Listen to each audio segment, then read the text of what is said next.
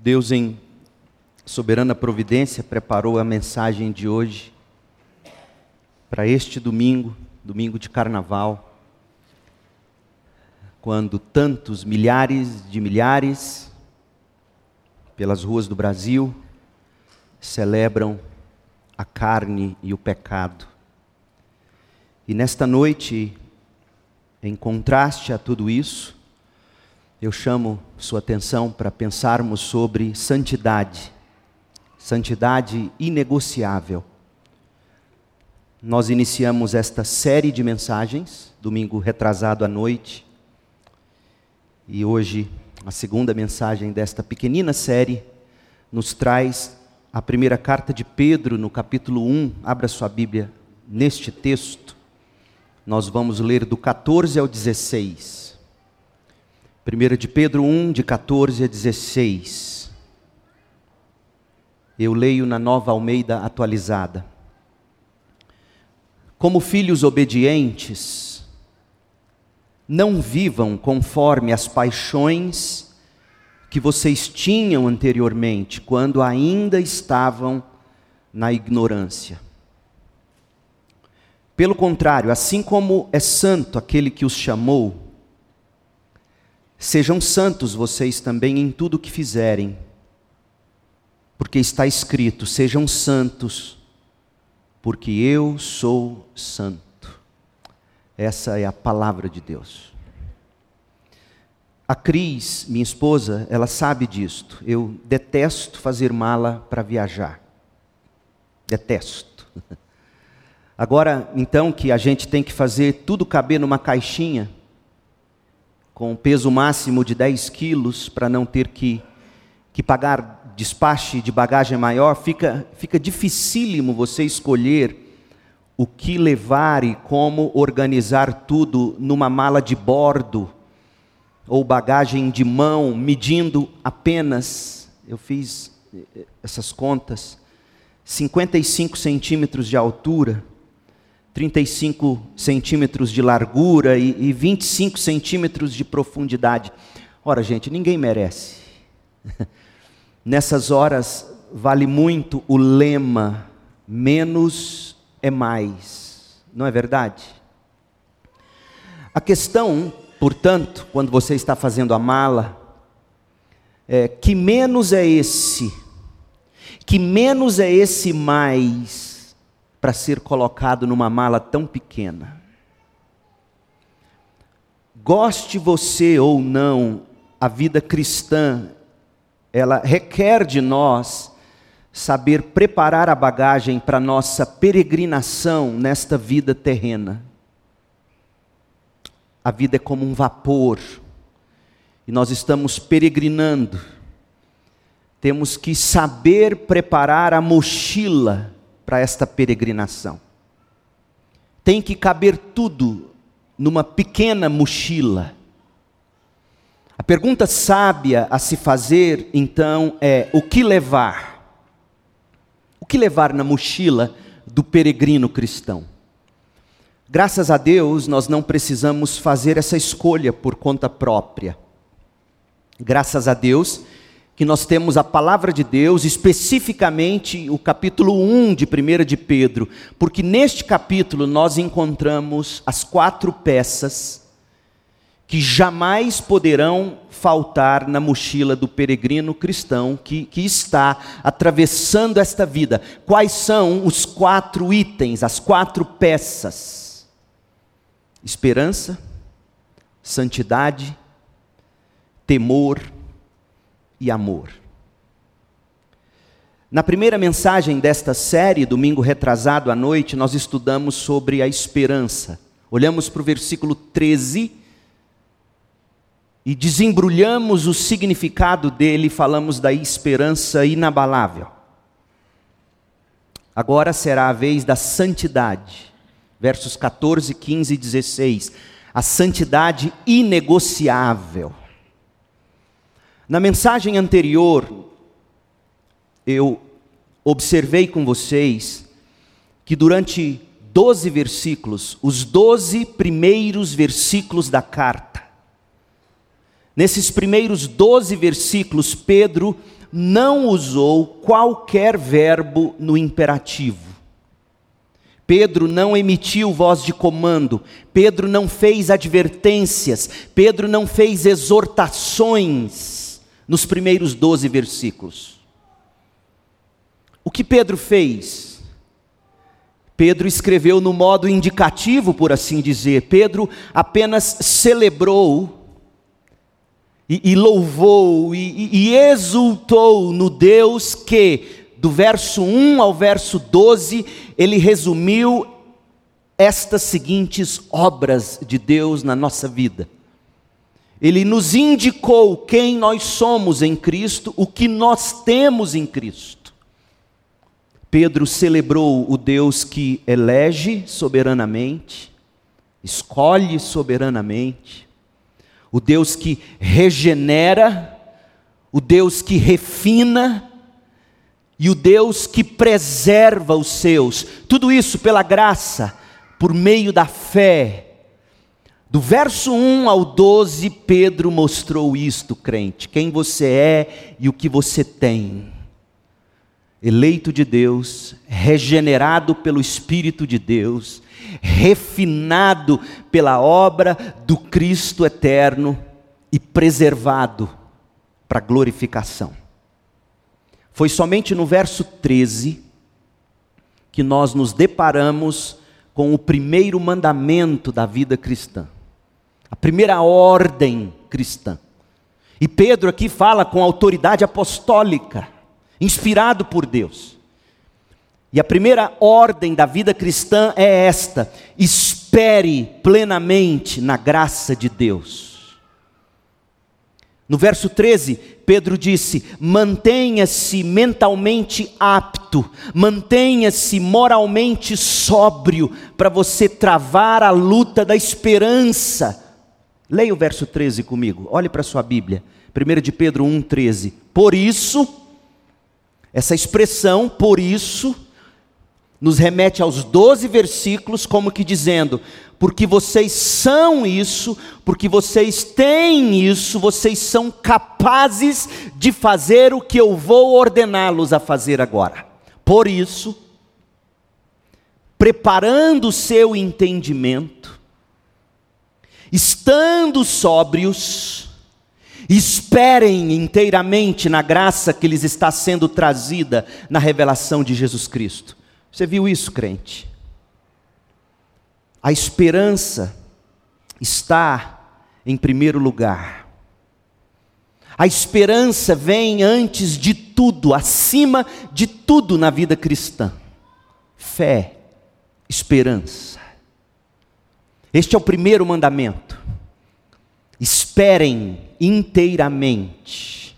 Esperem sem moderação. Tenham fé plena na graça que lhes está sendo trazida na revelação de Jesus Cristo. Aí vem agora o segundo mandamento. Verso 15. E também no 16, Pedro diz: Sejam santos. Agora eu quero que você note o seguinte: tanto a nossa esperança, quanto a nossa santidade, guarda relação com Deus. Nós temos a esta altura da carta, 1 de Pedro 1, dois mandamentos. Tenham esperança na graça de Deus, verso 13, e sejam santos como a santidade de Deus, versos 14, 15 e 16. Tenham esperança na graça de Deus, sejam santos como Deus é santo. Preste atenção nisto, porque é muito importante. Você não pode deixar de ver que ambos os imperativos exigem uma orientação completa, um foco total da vida em Deus. Pedro está te ensinando que a vida cristã é centrada em Deus. Por isso que ele vai dizer lá no capítulo 3 desta mesma carta, no verso 18, que tudo o que Cristo fez na cruz por nós foi para nos levar de volta para Deus. Então Pedro está dizendo aqui no primeiro imperativo: com o foco na vida em Deus. Ele diz, verso 13: Sejam cheios de esperança e deixem que a sua esperança seja esperança em Deus, naquilo que Deus está revelando na manifestação de Jesus Cristo. A sua esperança tem como foco, tem como orientação, direção Deus. O segundo imperativo vai dizer que o foco na vida em Deus. Sejam santos e deixem a sua santidade ser como a santidade de Deus. Qual é o padrão de santidade? É a vida que você leva um pouquinho melhor que a do outro? Nunca, jamais será assim. Seu padrão de santidade é ninguém menos do que Deus. Em outras palavras, Pedro está te dizendo: quando você tem esperança, você está centrado em Deus. E quando você é santo, você também está centrado em Deus. A graça de Deus é a fonte da sua esperança, a graça de Deus é a força para você agir, e a santidade de Deus é a forma da sua santidade. Eu vou repetir. A graça de Deus é a fonte da sua esperança, a graça de Deus é a força do seu agir, a santidade de Deus é a forma da sua santidade. Logo, esperança e santidade não podem faltar na mochila do peregrino. Sabe por quê? Porque Deus não pode faltar na vida do peregrino cristão. O Deus que nos enche de esperança e, e nos forma em santidade a imagem de seu Filho Jesus Cristo, esse Deus não pode faltar na nossa vida. Às vezes, quando lutamos com realidades bíblicas como a santidade, como a esperança, a gente corre o risco de perder de vista a floresta, olhando para árvores em particular. A floresta toda é a seguinte: veja ela primeiro. A vida cristã é uma vida permeada por Deus. Do seguinte modo, Deus pela manhã, seu primeiro pensamento. Deus ao meio-dia, como seu grande sustento. Deus à noite, quando você repousa em segurança. Deus como motivo para viver, Deus como guia, Deus como padrão moral, Deus como conforto, Deus como força, Deus como verdade, Deus como alegria. Não pode ser menos que isso, crente. E o que emerge de 1 de Pedro e de todo o Novo Testamento é que a vida cristã é uma vida vivida em Deus, permeada por Deus. Dito de outro modo, a vida cristã é uma vida sempre consciente de Deus. A vida cristã é uma vida sempre submetida a Deus. A vida cristã é sempre uma vida confiante em Deus, é sempre uma vida guiada por Deus, sempre esperando em Deus, sempre sendo empoderada por Deus. Essa é a vida cristã. Entretanto, o que me deixa boquiaberto nesta época é que quando eu olho para a vida cultural contemporânea, a realidade mais assombrosa, impressionante, e assustadora é a completa insignificância de Deus para as pessoas, inclusive crentes. Ao passo que quando eu olho para o Novo Testamento, a coisa mais maravilhosa, mais impressionante, mais assustadora é que Deus é tudo. Preste atenção. É Deus quem opera tudo em todos. 1 Coríntios 12, 6 até a sua vontade de fazer o que é certo. A Bíblia vai dizer, é algo operado por Deus em você. É Deus quem dá o crescimento. 1 Coríntios 3, 7. É tudo pela força do poder de Deus, Efésios 1, 19. É em Deus que nós vivemos, nos movemos e existimos, Atos 17, 28. E é a Deus que nós devemos temer acima de tudo, porque Deus é fogo consumidor. Hebreus 12, 28 a 29. Deus é o centro de tudo, Deus é o que há de mais maravilhoso, impressionante, assustador no Novo Testamento, mas eu olho para a realidade contemporânea, Deus é nada, é um amiguinho. Como dizia a teóloga Xuxa, é o cara lá de cima, não passa disso. É o caixa eletrônico daqueles que querem algum tipo de bênção para desfrutar em seus próprios prazeres longe de Deus. É uma tragédia. Às vezes, sejamos honestos. Vamos ser, eu, eu queria que você fosse honesto hoje à noite e olhasse para essa mensagem como sendo algo de Deus para você primeiro. Vamos ser honestos, a gente passa por períodos longos de letargia. E a gente fica tão entorpecido pela insignificância tão normal em relação a Deus na vida contemporânea, que não sentimos mais a magnitude do mal e do perigo do qual nós mesmos estamos fazendo parte.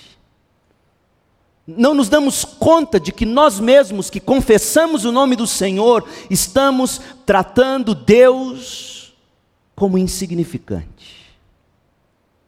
É nesse momento que Deus precisa falar a nós de maneira incisiva, como se lê no profeta Oséias, capítulo 8, verso 14. Olha o que Oséias disse ao povo, e olha o que Deus diz a você hoje à noite, crente. Está preparado? Oséias 8, 14. Israel se esqueceu do seu Criador e edificou palácios Israel se esqueceu do seu Criador e edificou palácios. Os crentes se esqueceram do seu Salvador e edificaram palácios. Quando a gente lê algo assim, a gente tem que fechar os olhos, refletir e sentir profundamente o chamado sempre recorrente de Deus na vida da gente. Não se esqueça do seu Criador, não troque seu Criador pelos palácios. Gente, a coisa principal sobre a qual pensar, sobre a qual sentir e na qual e pela qual agir no mundo é uma só, é Deus. Quando você é apanhada ou apanhado por qualquer coisa além ou acima de Deus, a Bíblia chama de idolatria. Desonra a Deus e conduz você a um tipo de comportamento animalesco. Oséias ainda, capítulo 8, versículo 9. Olha o resultado de quem esquece do Deus Criador Olha o resultado de quem esquece do Cristo Redentor e vive pelos palácios. Olha o resultado, Oséias 8, verso 9. Por que foram pedir ajuda à Assíria? Como um jumento selvagem que segue o seu próprio rumo, Efraim contratou amantes. É isso que acontece com quem abandona o seu Criador, o seu Salvador.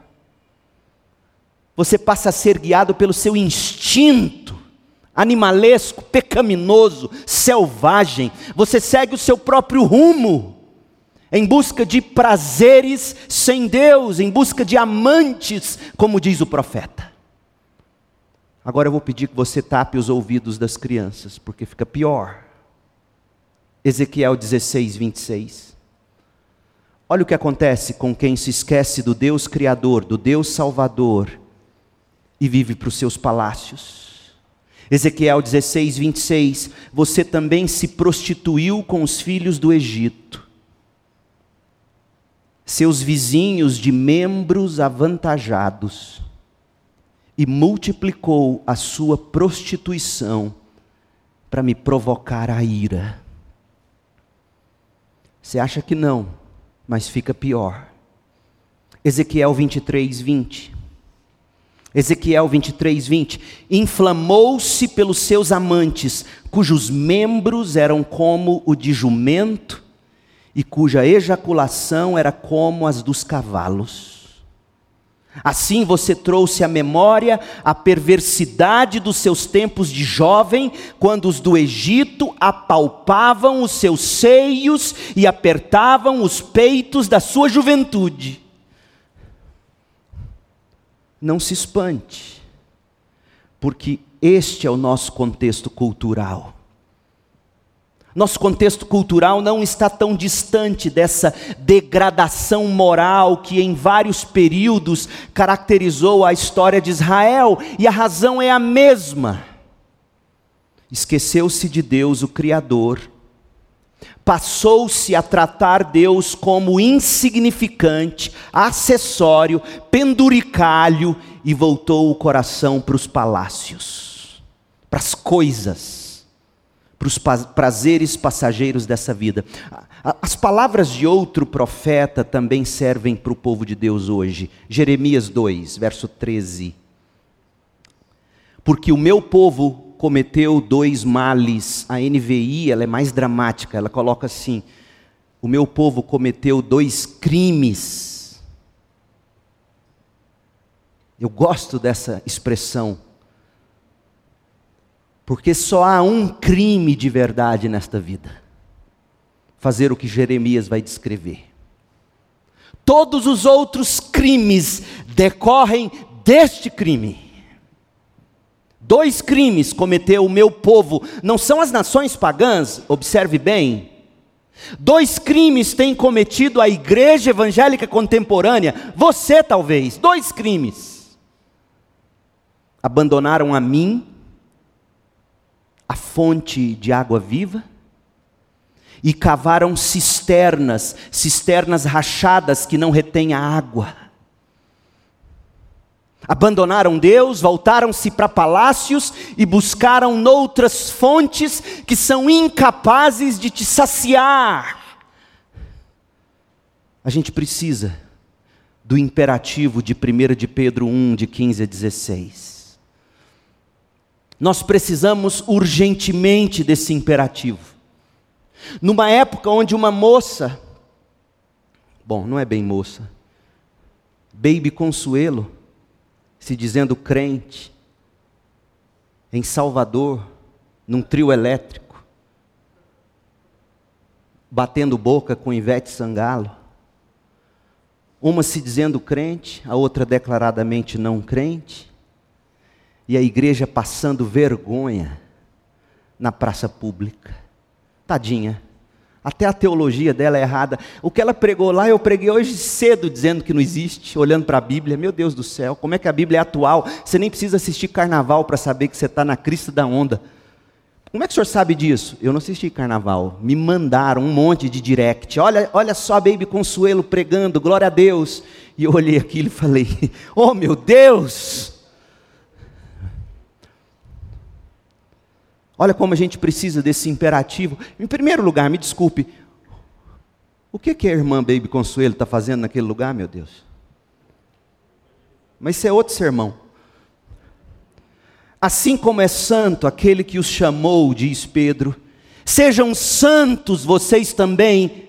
Qual é o padrão?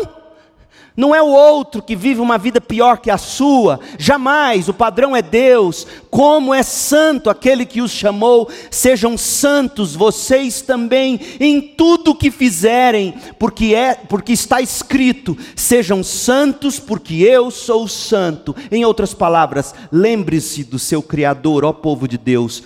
Una-se a ele por meio da fé em Cristo e seja santo, porque Deus é santo. O que eu quero fazer agora é te levar a águas profundas. Eu quero mergulhar nesse texto. Veja, 1 Pedro 1,13. 1 Pedro ordenou: tenham esperança em Deus. A vida do crente é permeada por Deus, é cheia de Deus. A esperança do crente é Deus, não é o que Deus dá, ainda que Ele não dê, ainda que Ele não faça, Ele é Deus e Ele é tudo que eu tenho e é tudo que eu preciso. Tenham esperança em Deus, verso 13. Agora, sejam santos como Deus. Deus é a fonte da esperança Deus é a força do agir e Deus é a forma da sua santidade.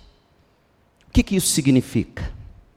Deixe-me primeiro explicar mais uma vez, eu tenho feito isso já em algumas mensagens nos últimos tempos, mas é fundamental isso. Deixe-me tentar explicar o significado bíblico de santidade, sobretudo neste texto.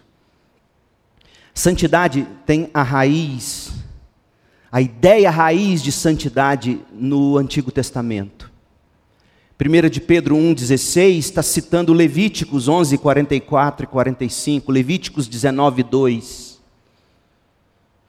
Ser santo significa ser, ser separado, preste atenção nisso. Ser separado do que é defeituoso, do que é mal, para estar dedicado exclusivamente para Deus. Você se separa do que é mal, do que é impuro, do que é ordinário, mundano, terreno, e você se consagra exclusivamente para Deus. Por exemplo, o sábado, o dia do Senhor, é santo para o Senhor. O que, que significa isso? Foi separado das atividades dos demais dias para ser dedicado exclusivamente a Deus. Os sacerdotes são santos para o Senhor. O que, que significa isso? Foram separados das atividades comuns e foram dedicados de maneira especial ao Senhor, segundo Crônicas 23, 6. Então, desse modo, todas as coisas poderiam ser sagradas quando fossem separadas do uso comum e dedicadas exclusivamente a Deus. Quando você pega essa definição de santidade e aplica ela ao próprio Deus, algo interessante acontece. Porque Deus é santo. O que faz Deus ser santo? Usando a mesma definição de santidade que eu acabei de apresentar para vocês à luz do Antigo Testamento. Um instrumento é santo porque ele foi separado das coisas ordinárias, mundanas, corruptas e foi dedicado exclusivamente a Deus. Tá bom, vamos pegar essa definição e vamos aplicar a Deus. Deus é santo porque ele é separado de tudo que é mal. Ele é separado do que é defeituoso, do que é impuro, e essa é a primeira metade da definição. Deus está absolutamente livre de qualquer mácula de maldade ou deficiência causada pelo pecado o pecado não habita em Deus. Deus não tem pecado, Deus é santo, separado de tudo. Mas e a outra metade que diz que você se separa de para? Deus se separa do pecado, ele não habita com o pecado e se dedica exclusivamente para ele mesmo. A glória dele mesmo a justiça dele mesmo, a santidade dele mesmo. Isso é chocante aos ouvidos de muitos da igreja evangélica contemporânea, porque na cabeça deles Deus se separa para viver exclusivamente para mim, tornando Deus um ser antropocêntrico, o que ele não é em absoluto. Seríamos desse modo os ídolos, os deuses de Deus Deus não tem ídolos, Deus não tem deuses, Deus é Deus, não há outro. Ele se separa de tudo e de todos e se dedica exclusivamente à glória dele, à justiça dele, à santidade dele. E, e nesta parte da definição a gente tem que tomar cuidado para a gente não eliminar todas as distinções que a própria Bíblia faz de, de santidade, glória e justiça de Deus, porque a santidade de Deus, ela não se separa de qualquer um dos seus atributos ou qualidades. Deixe-me tentar pintar uma imagem simplificada da, da relação entre esses três atributos de Deus, os quais são comunicáveis a nós ou requeridos de nós: santidade, glória, justiça. Eu quero que você teste por você mesmo à luz da Bíblia, e eu, e eu estou dizendo isso, porque a Bíblia mesma ordena que a gente seja santo como é santo o nosso Deus. A Bíblia mesma ordena que vivamos para a glória de Deus. E a Bíblia mesma ordena que nós vivamos em retidão e pratiquemos a justiça. Portanto, para você saber viver isso, você tem que compreender o que é isso. Compreender cada uma dessas qualidades separadamente, santidade, glória, justiça. Isso vai ajudar você a buscar, colocar em prática a santidade de Deus, a glória de Deus, a justiça de Deus. Nós somos chamados para isto. A santidade, a glória e a justiça de Deus. A santidade de Deus. Você que acha que isso é um conceito complicado, sabe uma das pessoas que mais bem definiu este conceito de santidade de Deus no Antigo Testamento? Uma mulher, Ana, mamãe do Samuel. E ela define a santidade de Deus de uma maneira absolutamente ímpar. Antes de ler o texto, é bom que você saiba que a santidade de Deus é a realidade mais fundamental de todas. É o único atributo de Deus que aparece com ênfase na Bíblia. Santo, santo, santo é o Senhor dos exércitos. É o único atributo de Deus que aparece com as letras todas em maiúsculo. É o único atributo que aparece em negrito, em destaque. Santo, santo, santo. A santidade de Deus é a realidade mais fundamental de todas. Refere-se à realidade de que Deus é totalmente único. Não existe outro como ele, ele pertence a uma classe à parte. Ninguém, nada se compara a ele. Não tem outro criador como Deus, não tem outro sustentador como Deus, não existe outra medida final do que seja bem ou mal. Deus é o diapasão. Agora, Ana, a mãe do profeta Samuel, ela sabia disso. E ela se expressou assim, 1 de Samuel 2, verso 2: Ninguém é santo como o Senhor. Por que, Ana? Explica para mim o que você entende por santidade. Ninguém é santo como o Senhor. Por que, Ana? Porque não há outro além de ti, e não há rocha como nosso Deus. Deus é, é totalmente separado, está dizendo Ana. Deus está em uma classe em si mesma. Deus é inigualável, incomparável, totalmente não derivado de qualquer outra coisa, totalmente não derivado de qualquer outro ser. Deus é absoluto em seu ser e perfeição. Ele é sem começo, é sem fim e não carece de aperfeiçoamento.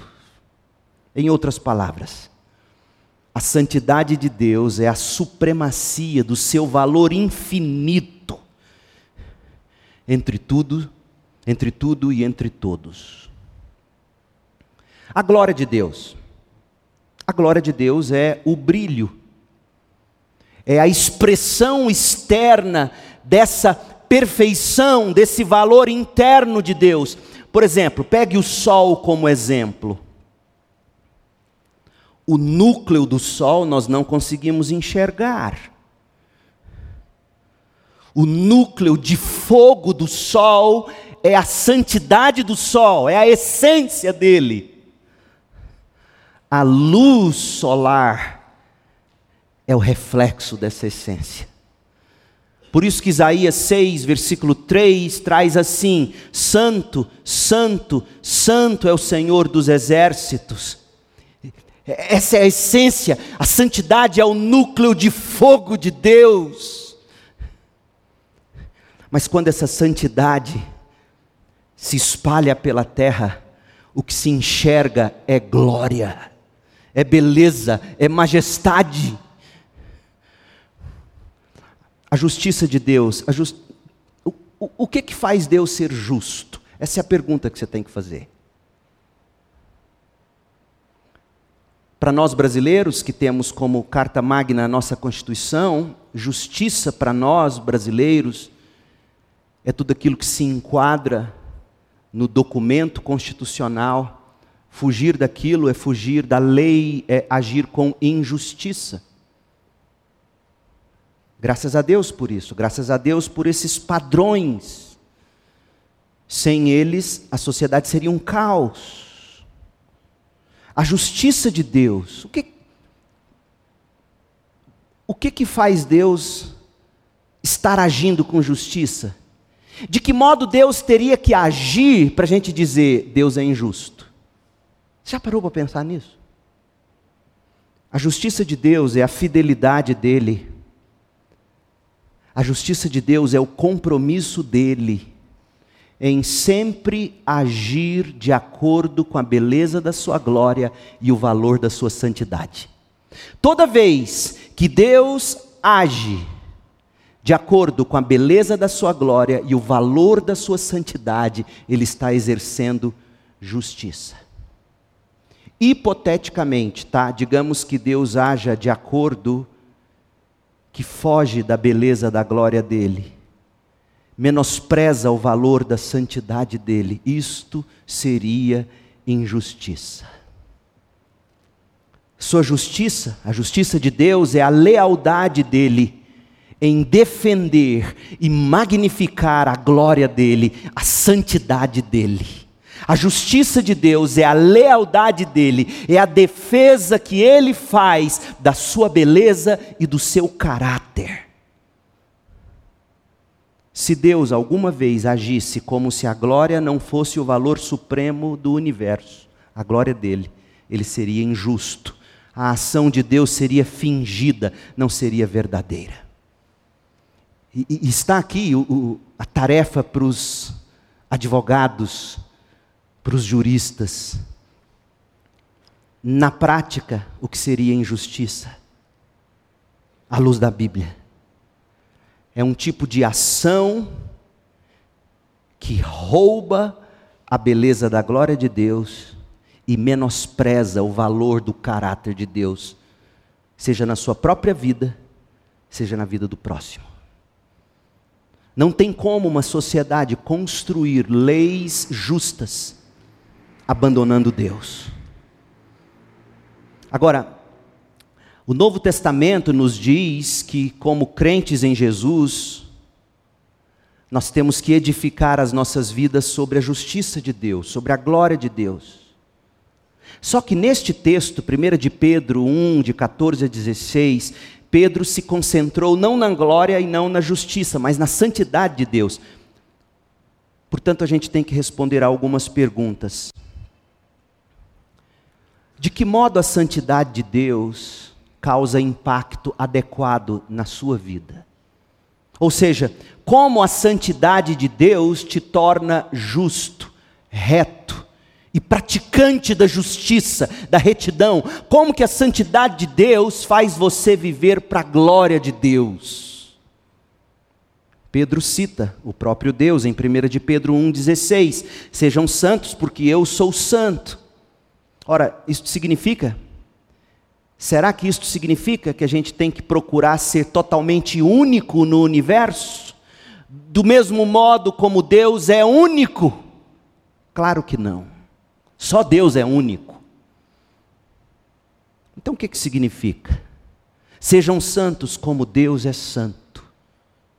Se só Ele é único, e, e se injustiça é alguém usurpar o lugar de Deus, na prática, ou, ou agir como Deus não determina que seja, o, o, o, que que Pedro, o que que a Bíblia quer dizer com sejam santos como Deus é santo? Será que a Bíblia está tentando me dizer que eu tenho que tomar o lugar de Deus, como Deus é? Não, não, a chave para entender como a santidade de Deus deve impactar a nossa vida é você ver a comparação que o próprio Pedro faz.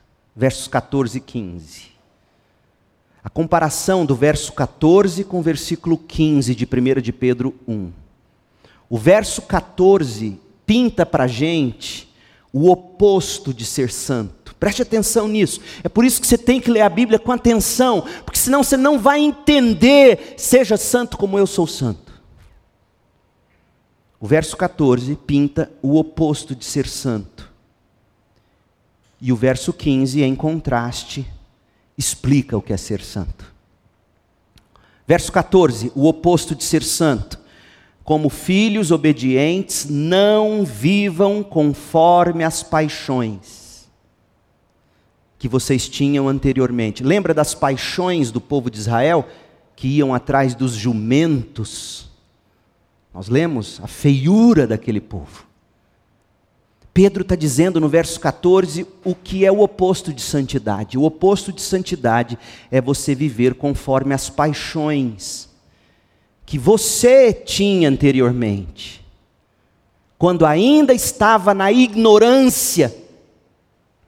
Veja que a ignorância fazia com que você alimentasse o seu coração, já que não havia qualquer padrão ético, santo e moral na sua mente, você deixava o seu coração livre para fazer o, o que quisesse.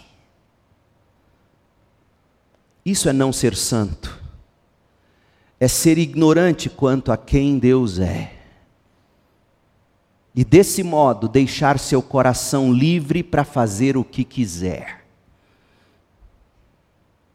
Agora, o significado de ser santo. Pelo contrário, diz o verso 15. Pelo contrário, assim como é santo aquele que os chamou, sejam santos vocês também em tudo o que fizerem. Ou seja, não ser santo é viver na ignorância e na desobediência, seguindo as paixões do pecado. E ser santo é expressar o novo modo de vida aplicado às nossas vidas pelo próprio Deus. Agora Pedro vai te explicar como é que Deus te torna santo, como Deus é santo. Está preparado? São cinco etapas, de acordo com Pedro. 1 de Pedro 1, 14 e 15. Cinco etapas do modo como Deus aplica e expressa a sua santidade na vida dos crentes. Em primeiro lugar, Deus nos chama. Olha o verso 15. Deus nos chama eficazmente para a salvação. Então, chamado e regeneração aqui em 1 de Pedro, capítulo 1, são sinônimos. E está claro isso quando você compara o verso 3 com o verso 15. Versículo 3 diz: segundo sua grande misericórdia, nos regenerou. E no verso 15, assim como é santo aquele que os regenerou, ele poderia ter usado isso, mas ele colocou o verbo chamar, porque o chamado aqui é o mesmo chamado de Jesus, quando diante do túmulo de Lázaro, chama Lázaro pelo nome e ele passa da morte para a vida. É o chamado eficaz de Deus. Sim, há um convite que é feito para todos os pecadores: vinde a mim todos. Mas este chamado não se trata deste convite. Este chamado é o que Paulo escreve em Romanos 8, de 29 a 30. Porque aqueles que de antemão conheceu, elegeu, ele também predestinou. E aos que predestinou, esses também chamou. E aos que chamou, a esses também justificou. E aos que justificou, a esses também glorificou. Paulo está mostrando para nós qual é a trilha da salvação. Começa com Deus, termina com Deus. Veja que a ênfase está em Deus ele elege, ele predestina, ele chama ou regenera, a gente responde com arrependimento e fé, e nós somos então justificados e seremos glorificados. Portanto, esse chamado de Deus não é uma opção que se coloca para o pecador dizendo: quer vir? Então venha. Este chamado é antes o efeito da palavra vivificante de Deus que nos tira da rebelião para uma atitude de submissão de fé. É o que ele diz no verso 3. Bendito seja o Deus e Pai de nosso Senhor Jesus Cristo, que, segundo a Sua grande misericórdia, nos regenerou. Afinal, todos quantos Deus chama eficazmente, Ele justifica e Ele glorifica. Sabe o que Pedro está dizendo para a gente? Que a minha e a sua santidade sejam santos como, como Deus é santo, é isso que ele está dizendo aqui ele está dizendo: não se esqueçam de que essa santidade começa com Deus, decisivamente, inicialmente, regenerando você. Não é algo que você primeiro escolhe, então depois Deus age. Primeiro Deus escolhe e então Ele opera. E aí, esta é a única coisa que garante que você será salvo. Deus te elegeu, Deus te predestinou, Deus te chamou, Deus te justificou e Ele vai te glorificar. O chamado eficaz de Deus te ressuscita da morte espiritual, coloca em você arrependimento, dá a você fé. Segundo, a gente se torna filho de Deus, é o que, é o que Pedro diz. O efeito deste chamado, ou o efeito deste novo nascimento, o efeito desta regeneração, 1 de Pedro 1,14, como filhos obedientes. Aqueles que Deus chamou, Ele os tornou filhos. Isto é crucial porque demonstra que algo realmente mudou dentro de nós quando a gente foi chamado eficazmente.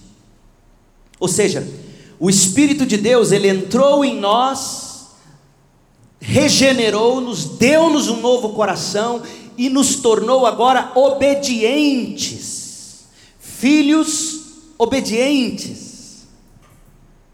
Mas tem mais, Romanos 8,14. Pois todos os que são guiados pelo Espírito são filhos de Deus. O Espírito Santo entra em nós e começa a operar a santidade de Deus na nossa vida.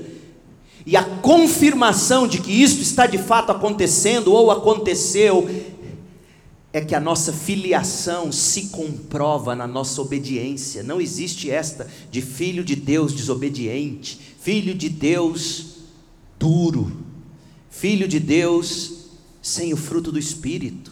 Não existe essa.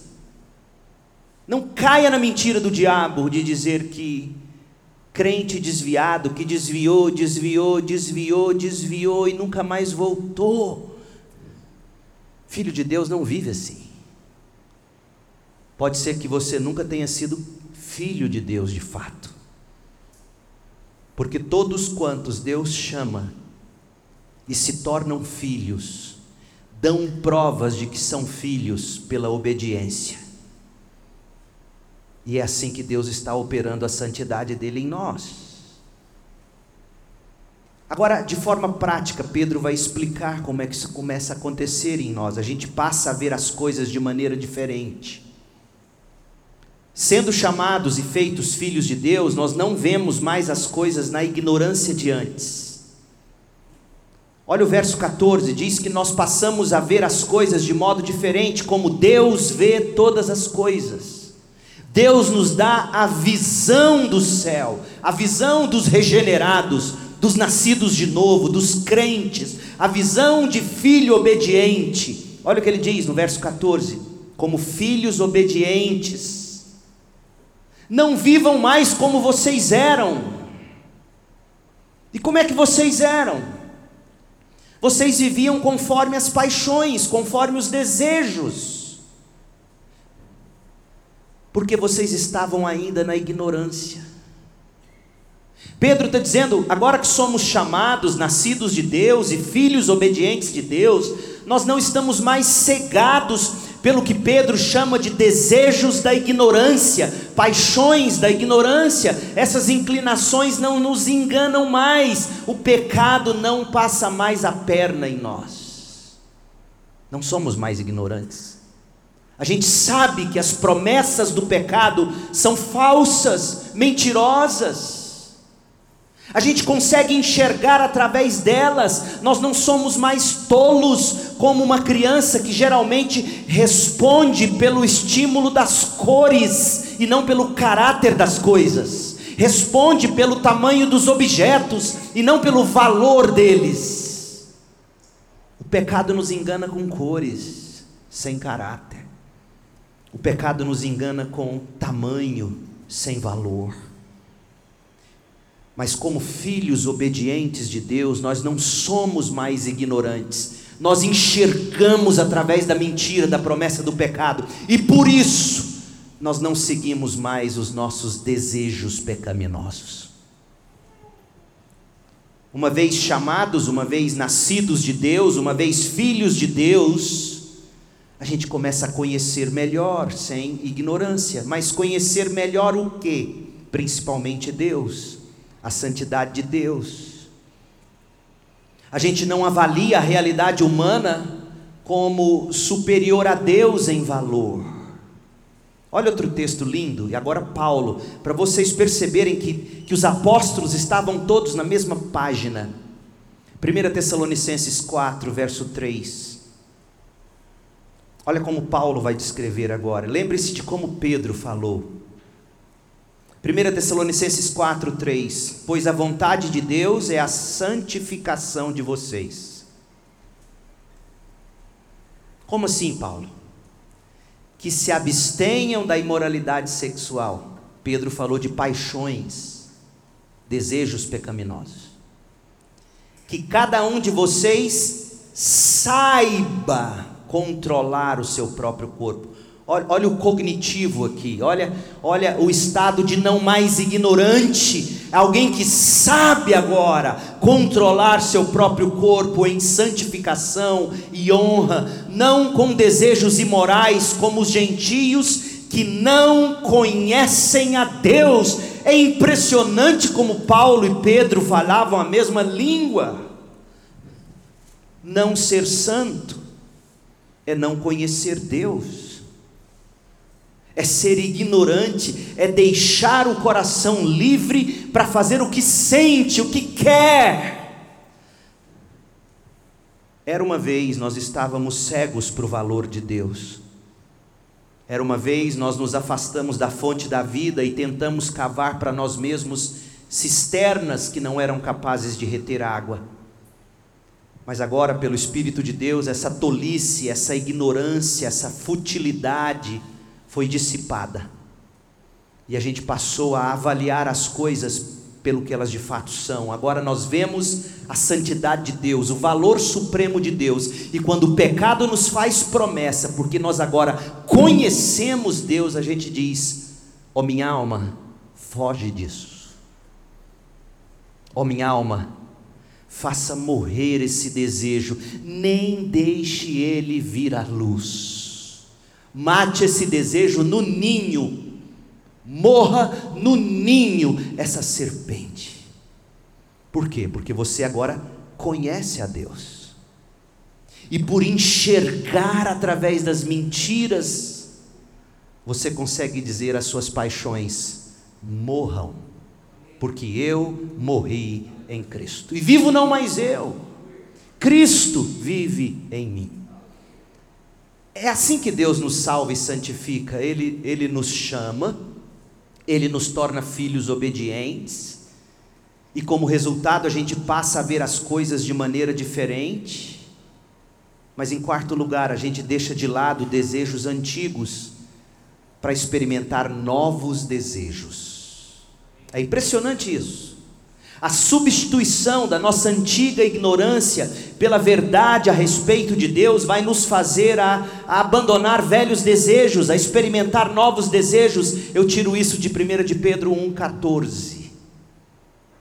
Como filhos obedientes, não vivam conforme as paixões, os desejos que vocês tinham anteriormente, quando ainda estavam na ignorância. A ignorância a respeito de Deus ditava os seus desejos enganosos. Mas agora, esses desejos, Pedro vai dizer, não passam de desejos antigos, anteriores e sabe o que vai acontecendo? Esses desejos vão pouco a pouco se apagando como memórias evanescentes do passado. Nossos desejos, nossos novos desejos vão sendo ditados pelo conhecimento da verdade de Deus. A gente começa a dizer para a própria alma, à luz da Bíblia, o que ela deve desejar. Você não é escravo do seu desejo. Você não segue a voz mentirosa do seu coração. Você segue a verdade da palavra de Deus. E como é que isso funciona? O coração da gente, ele sempre segue a cabeça da gente, não tem jeito. A vida ela é guiada pelos valores que nós temos. Ouça o que eu vou te dizer: as suas paixões seguem os seus padrões. Desse modo, à medida que, que o nosso conhecimento de Deus vai nos educando na verdade, a gente vai deixando a ignorância e a gente vai moldando a cabeça pela verdade, a gente vai adotando os valores da palavra de Deus e nossos padrões vão se conformando aos de Cristo, e por mais que tenhamos de combater desejos ou paixões pecaminosos com a verdade, esses desejos não são mais o poder que define a nossa vida. Porque, como Pedro escreveu, esses desejos são desejos antigos, anteriores e, portanto, defasados. E vão perdendo força, ouça isso, crente, e vão perdendo força na medida em que você diz não para eles. E dita sua própria alma quais são os desejos que você deve ter à luz da Bíblia. E aí, finalmente, você começa a destronar os desejos antigos e a colocar no trono os desejos pautados pela verdade a respeito de Deus. Como filhos obedientes, não vivam mais conforme as paixões, os desejos que vocês tinham anteriormente, quando ainda estavam na ignorância. Quando a gente atravessa essas cinco etapas, a gente começa a ser santo em tudo que a gente faz, tal como se requer em 1 de Pedro 1,15.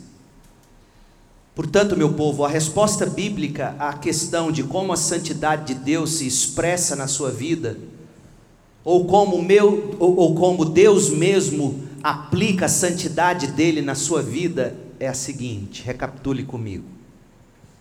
O Deus Santo chama você poderosamente para si mesmo. O Deus Santo faz você nascer de novo. O Deus Santo regenera você. O Deus Santo te dá um novo coração.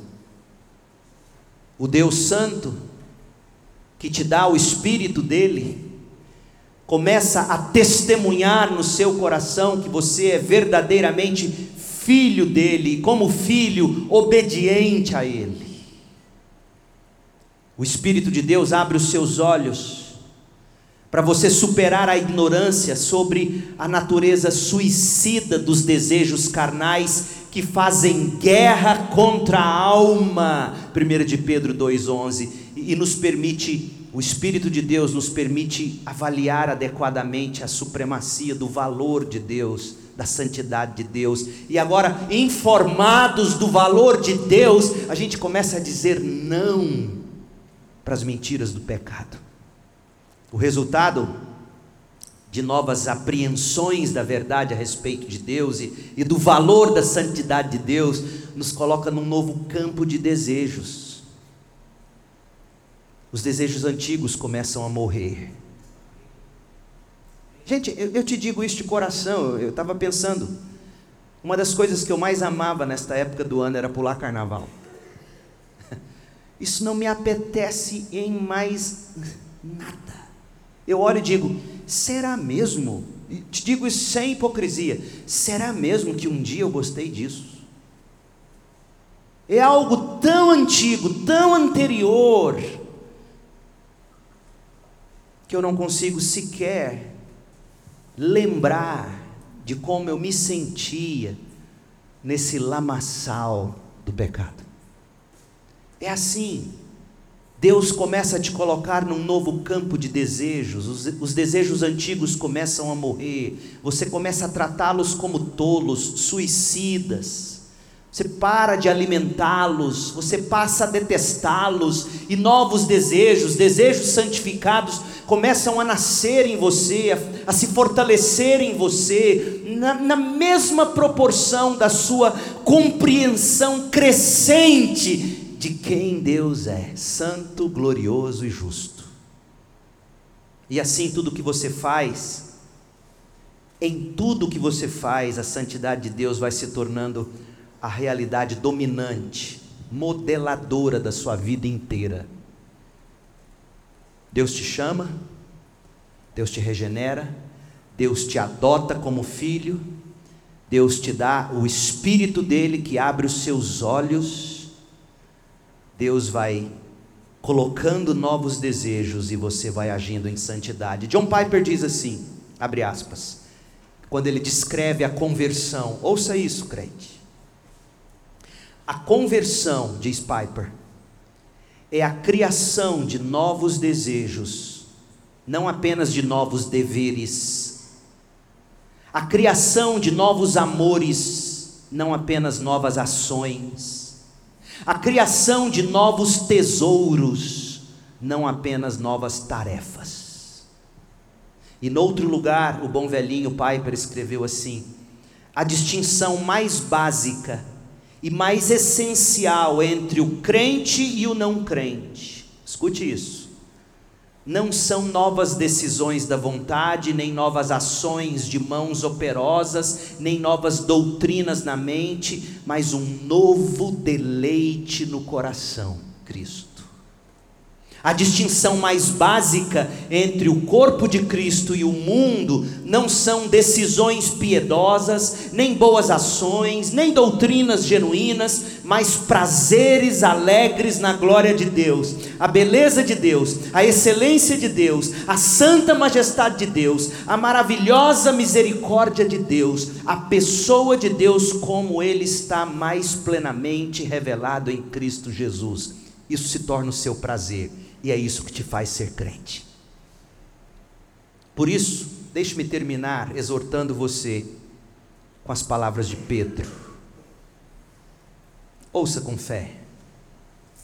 Como filho obediente, como filha obediente, não viva mais conforme as paixões que você tinha anteriormente, quando ainda estava na ignorância. Pelo contrário, Assim como é santo aquele que o chamou, aquele que a chamou, seja santo você também em tudo o que fizer, porque está escrito: seja santo, porque eu sou santo.